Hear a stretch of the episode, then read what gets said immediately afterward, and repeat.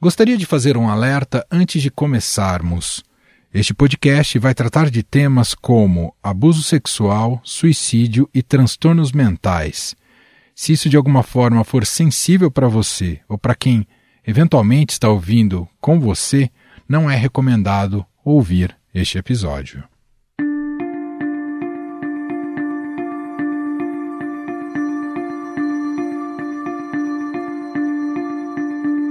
Após ficar detido preventivamente por pouco mais de um ano, o ex-jogador da seleção brasileira de futebol, Daniel Alves, foi condenado a quatro anos e seis meses de prisão por agressão sexual contra uma mulher dentro do banheiro de uma boate espanhola, em Barcelona, em dezembro de 2022.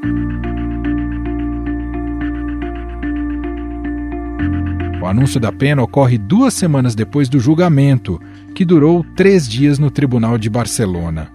De acordo com o veredicto, o tribunal chegou à conclusão dos fatos ao ter avaliado positivamente o depoimento da vítima no julgamento, juntamente com outras provas que corroboram a sua história. Foi considerado essencial para os magistrados a denunciante ter sido coerente e persistente. Eles dizem assim: Daniel Alves, de repente, agarrou a denunciante, atirando-a ao chão e impedindo-a de se mexer. Penetrou-a pela vagina, apesar de a denunciante ter dito que não, ela queria ir embora. Os magistrados entendem que isto cumpre com o tipo de ausência de consentimento com o uso de violência e acesso carnal.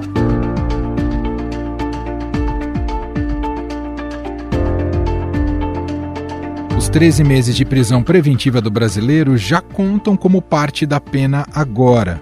Esse período é abatido da punição definida em julgamento. Mesmo que Daniel Alves continue em regime fechado, é possível que ele consiga mudanças conforme o tempo passe. Isso depende de não haver novas punições durante o período de reclusão, o chamado bom comportamento. Durante o julgamento, Daniel Alves chorou e negou a acusação, dizendo que foi uma relação sexual consensual e que estava praticamente arruinado com as consequências do caso. Ele voltou a afirmar que manteve relação sexual com a vítima com o consentimento dela e reforçou a estratégia da defesa de que bebeu muito antes de chegar à boate. Ao lembrar da chegada em casa, Daniel Alves chorou e disse que a esposa, a modelo Joana Sanz, estava dormindo e que soube pela imprensa da acusação de estupro.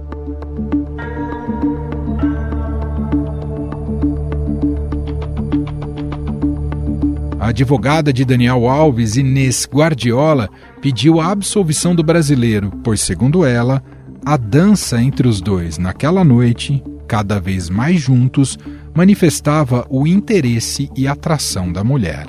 Solo deciros que he defendido la inocencia del señor Alves, porque es inocente y consecuentemente he pedido la libertad. Ahora tenemos que esperar la decisión del tribunal. A advogada da denunciante, Esther Garcia, criticou Daniel Alves, a quem apontou ter se colocado numa posição totalmente de vítima.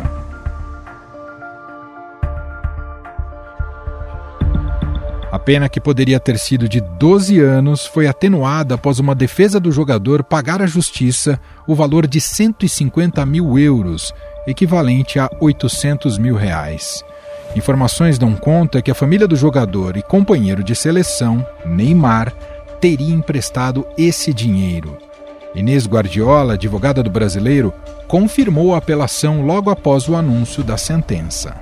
En este momento solo puedo deciros que vamos a recurrir la sentencia, que sigo creyendo y defendiendo la inocencia del señor Alves. Há mais duas instâncias em que o jogador brasileiro pode recorrer. A primeira é o Superior Tribunal de Justiça da Catalunha. Caso haja indeferimento de um pedido da defesa, a última instância possível é o Tribunal Supremo de Madrid, órgão máximo do Poder Judicial da Espanha. Há poucos dias foi revelado por um outro preso, colega de cela, que Daniel Alves planejava fugir para o Brasil. Segundo o detento, a ideia seria executada caso a justiça espanhola concedesse liberdade provisória ao lateral direito. O atleta teve quatro pedidos negados. Um novo recurso apresentado pelo lateral Daniel Alves foi negado nesta segunda-feira em Barcelona e o jogador vai permanecer em prisão preventiva que cumpre desde janeiro, acusado de estupro. Além disso, o estado emocional de Daniel Alves após o julgamento tem preocupado as autoridades, segundo o relato deste mesmo detento. O lateral estaria deprimido e desanimado nas dependências da prisão. Por conta disso, a administração prisional precisou acionar um protocolo anti-suicídio.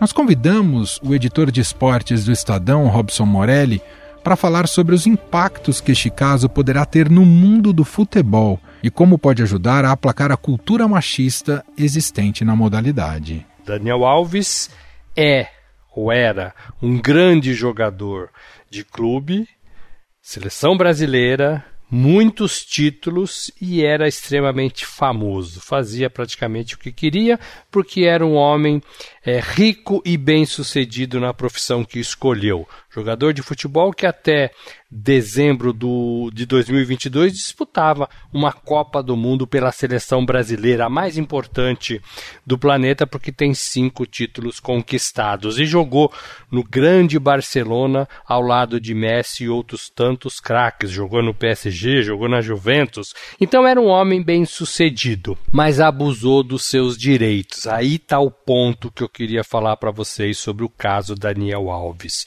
O sim é sim, o não é não, e isso em qualquer lugar do mundo, numa relação homem-mulher, numa relação de casal. Então isso vale muito para o futebol brasileiro, para os personagens do futebol brasileiro, porque a gente tem algumas alguns episódios sobre agressão à mulher, sobre violação, sobre abuso é, de jogador de futebol contra namoradas, contra mulheres. Alguns casos estouraram na imprensa recentemente, no final do ano, do ano passado para cá. Então tem que ficar o alerta. A gente tem que aprender com o que a gente vive, a gente tem que aprender é, o que a sociedade permite, a gente tem que aprender quais são as leis de condutas. Às vezes, é, saindo um pouco dessa área é, da agressão sexual, às vezes a gente comete é, outras, ou pessoas cometem atos é, racistas, a gente vê muito no futebol,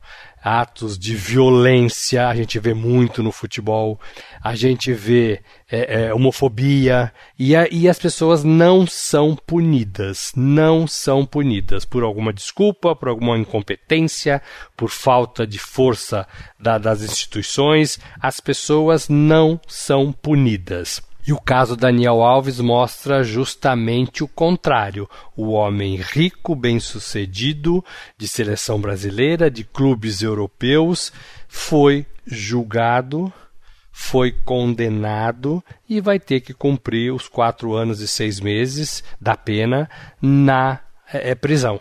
Então é um exemplo que deve ficar, sobretudo para o mundo esportivo, onde, onde algumas pessoas acham que podem fazer tudo de acordo com o noticiário, inclusive de relacionamento homem-mulher, que a gente tem acompanhado. Não pode, não pode. É isso, gente. Um abraço.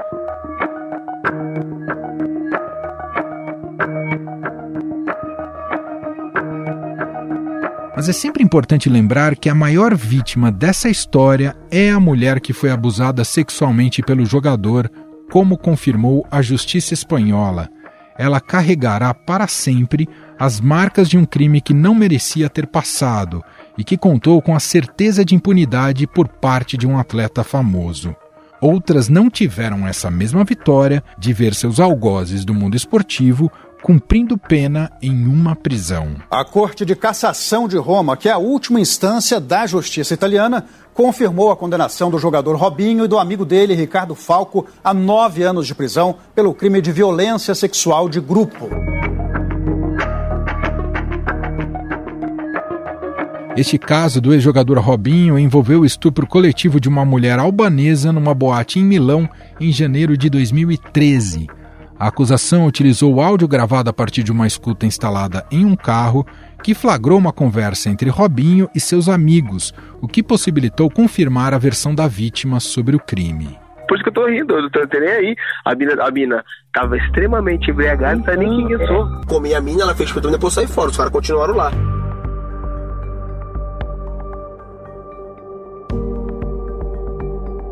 Como já estava no Brasil na época da condenação, Robinho permanece livre, pois a Constituição veta a extradição de brasileiros natos. Por isso, a justiça italiana pede para que o ex-jogador cumpra a pena no país, o que deve ser definido pelo Superior Tribunal de Justiça neste ano. A Procuradoria-Geral da República e o Ministério Público já defenderam que a pena seja homologada e Robinho a cumpra no Brasil. Assinada pelo subprocurador-geral Carlos Frederico Santos, a manifestação foi enviada ao Superior Tribunal de Justiça. No documento, o subprocurador defende que transferir a pena da Itália aqui para o país não viola a Constituição e que há decisões que amparam essa possibilidade.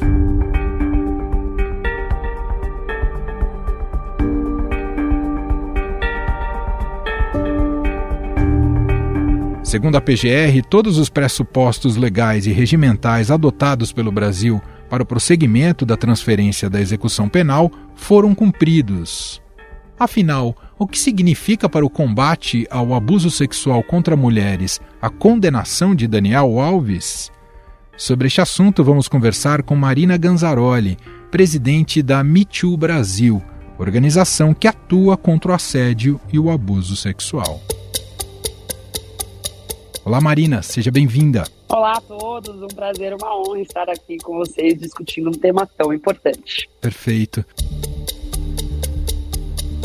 Marina, a pena estabelecida na condenação do Daniel Alves naturalmente mexe com os nossos instintos punitivistas, né, diante do horror que o caso nos gera. Uma primeira reflexão possível foi: quatro anos e meio é uma pena branda ou rígida, visto que ele poderia pegar até 12 anos de prisão em regime fechado. Afinal, o que é justo diante do crime que ele praticou e que está bem abastecido de provas? Queria começar te ouvindo sobre este aspecto, como é que a senhora interpreta?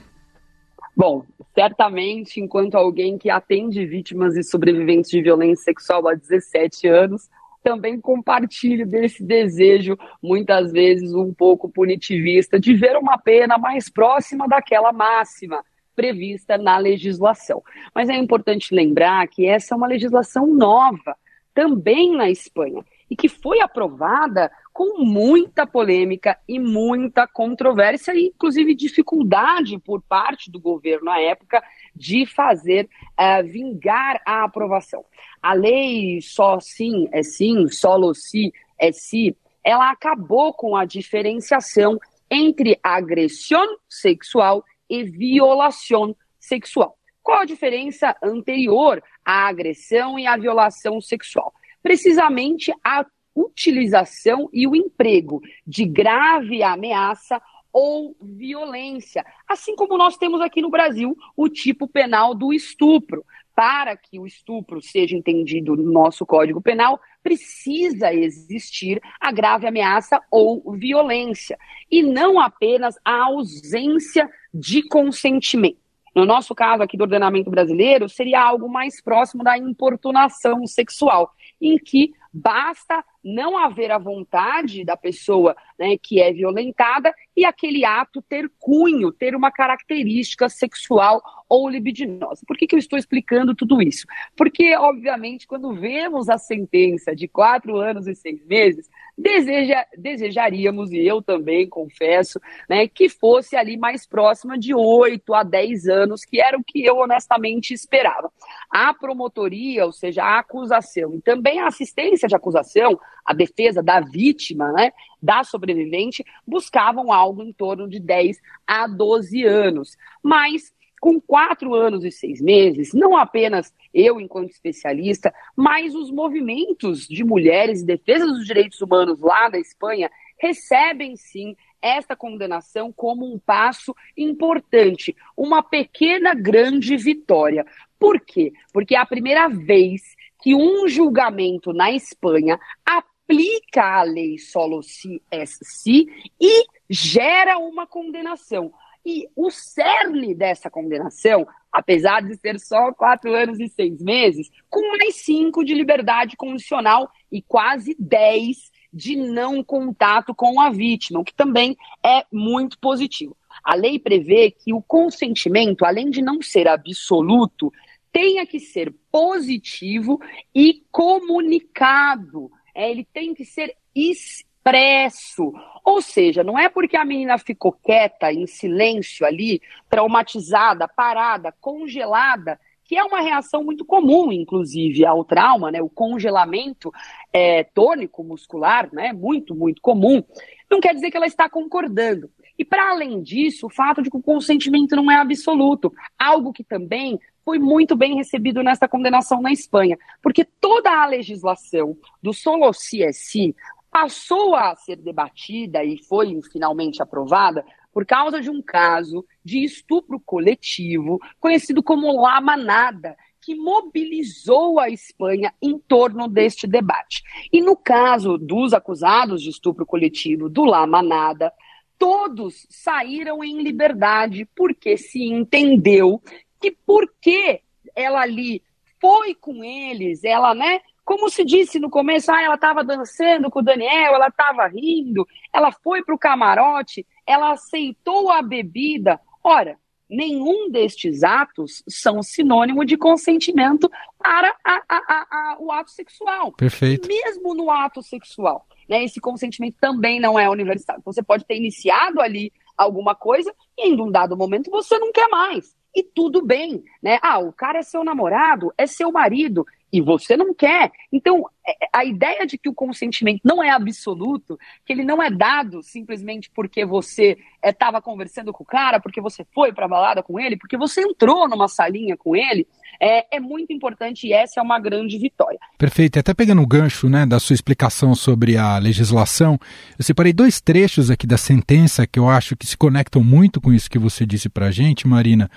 Um deles diz o seguinte.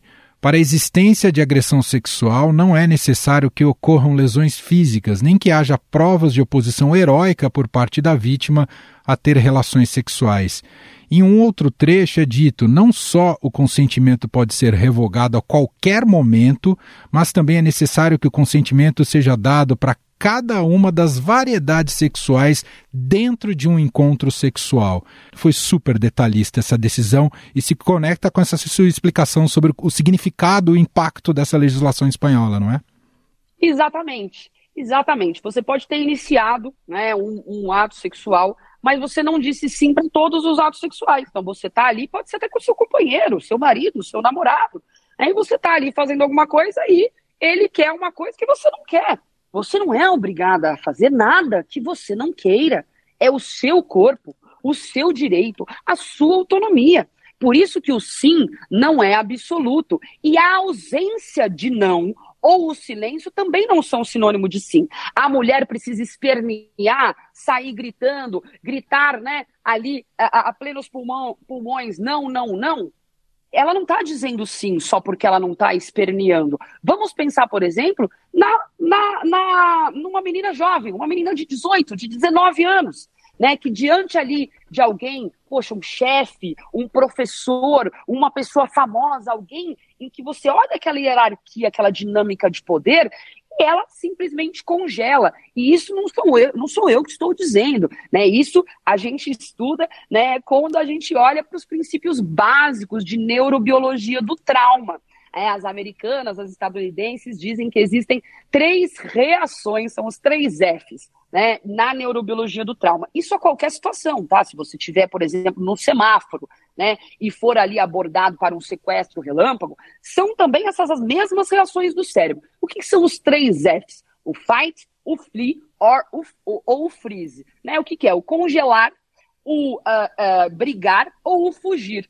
Na violência sexual, e isso é demonstrado é, graças a pesquisas, estudos, ciência baseada em evidências é, que é, são realizadas em todo o mundo, a reação mais usual de é, reação automática, né? É a questão de neurobiologia do trauma. A reação automática mais esperada à violência sexual é o congelamento, é o travamento muscular tônico, é, em que essa vítima simplesmente congela.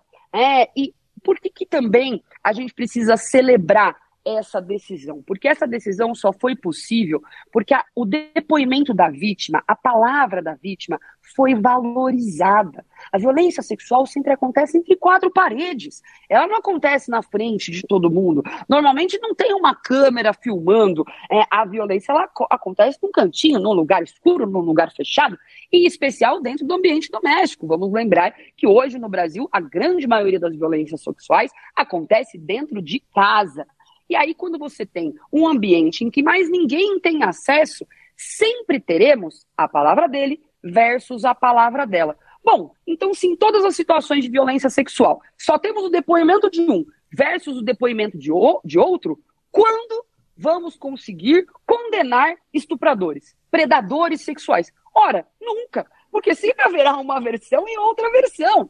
É, então, quando você traz a aplicação do protocolo no Secalem, não Secalem, que é um protocolo da Prefeitura de Barcelona. O protocolo e o funcionamento perfeito do protocolo também permitiu essa condenação.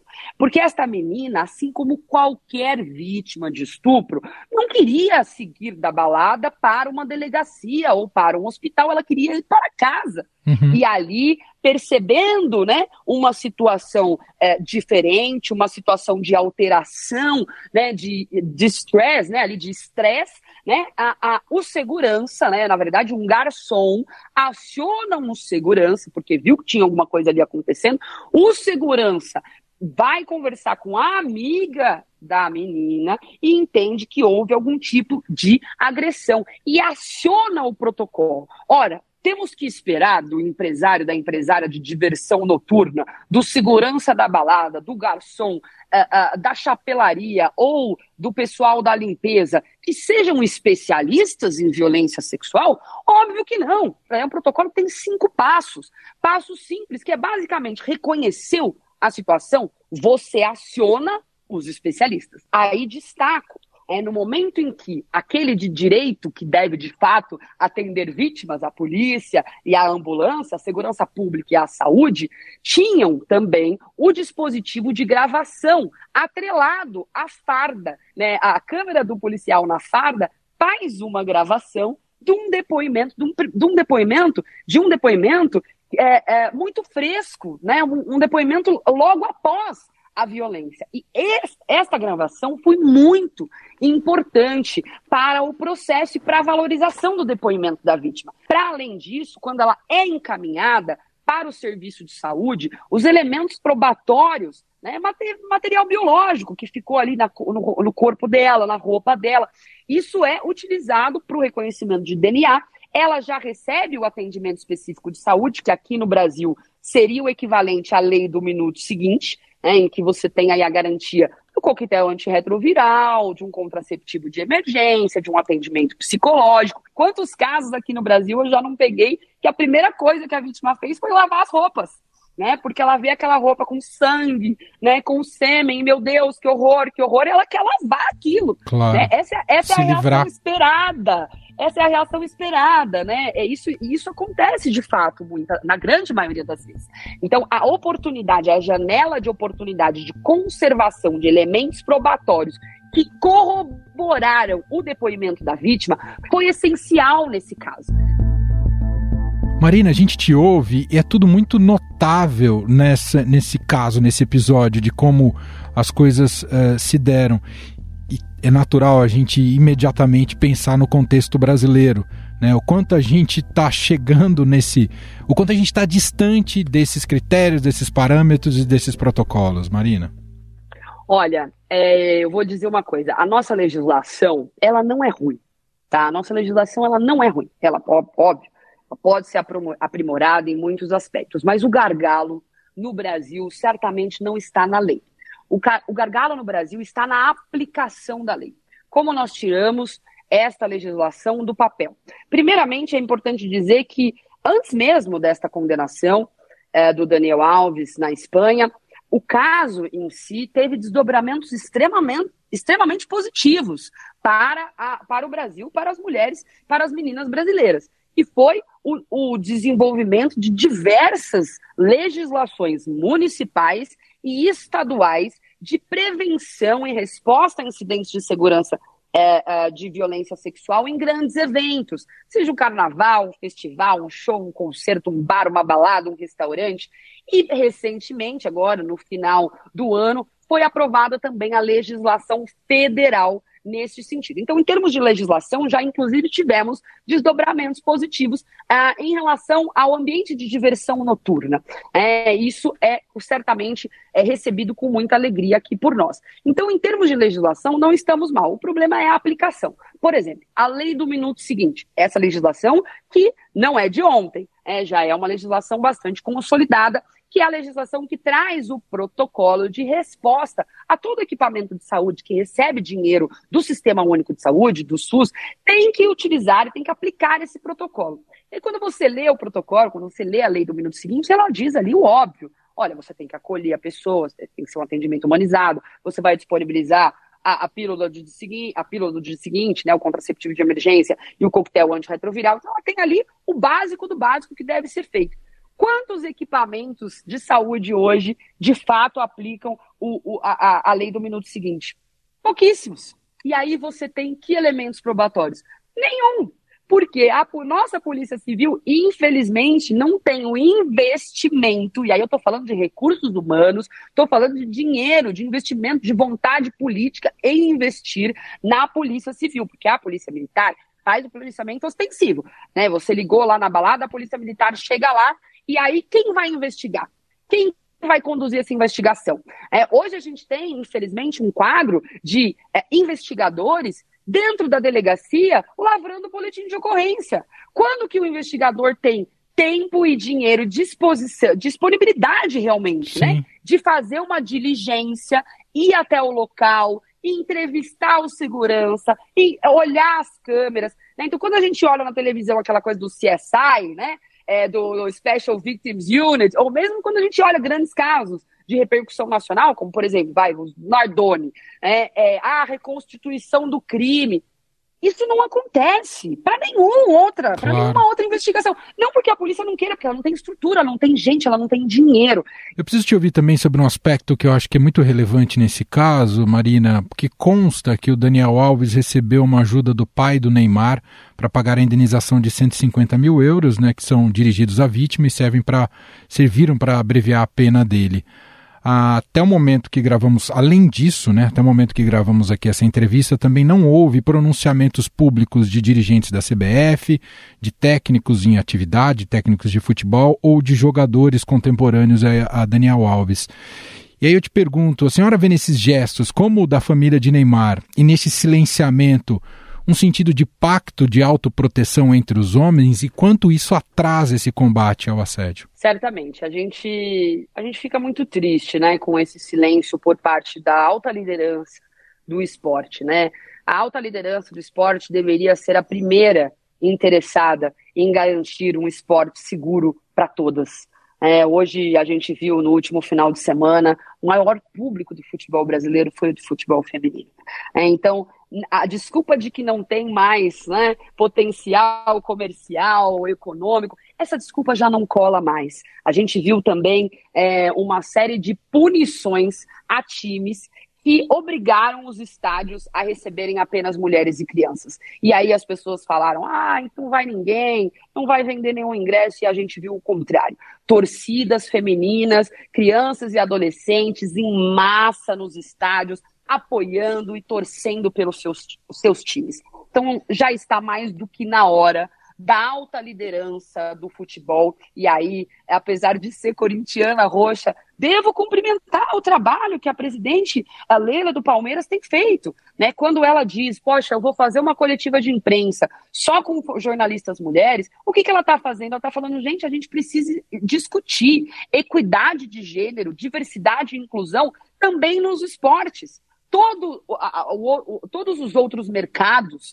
inclusive do esporte, estão discutindo a inclusão feminina, estão trazendo na sua alta liderança mais diversidade, mais inclusão. Por que, que o futebol brasileiro continua alheio a este debate? Esse é um debate que não foi inventado né, por nós. Esse é um debate que está dado internacionalmente. Então, é muito triste que o Brasil, além de exportar o melhor futebol do mundo esteja também exportando um padrão de machismo e patriarcado que segue sendo não só reproduzido, como endossado e aplaudido pelas altas lideranças do futebol. E isso é muito feio. É aquela ideia do sucesso do jogador de futebol, que é um garanhão, um pegador, e é festa, e é bebida, e é carro esportivo. Essa visão de esportista tem mudado. Essa coisa continua, esse imaginário Sim. que a gente vende para esses meninos que sonham em ser grandes estrelas do futebol, de que ser estrela do futebol é ser esse grande cafetão. Poxa vida, essa, esse é um imaginário muito ruim. Só para a gente fechar, então, até pegando esse gancho, a senhora imagina que com essa condenação do Daniel Alves haverá uma maior pressão sobre a justiça brasileira para que outro caso exemplar na Itália do Robinho já condenado, ele cumpra de fato a pena aqui no Brasil? Com certeza. E se depender do movimento Me Brasil, endossaremos é, essa, essa campanha. E quando a gente vê a CBF se silenciando em relação a isso, o recado que esses dirigentes dão para as mulheres brasileiras, para as torcedoras brasileiras, é: nós não nos importamos com a segurança de vocês. Muito bem, nós ouvimos aqui Marina Ganzaroli, presidente da organização Me Too Brasil, gentilmente aqui atendendo ao nosso podcast, a nossa reportagem. Obrigado, viu, Marina? Obrigada a vocês, sempre à disposição. Estadão Notícias. Este foi o Estadão Notícias de hoje, sexta-feira, 23 de fevereiro de 2024. A apresentação foi minha, Emanuel Bonfim. Na produção, edição e roteiro, Gustavo Lopes, Gabriel Alegrete e Gabriela Forte. A montagem é de Moacir Biasi. E o nosso e-mail, podcast.estadão.com. Um abraço para você e até mais.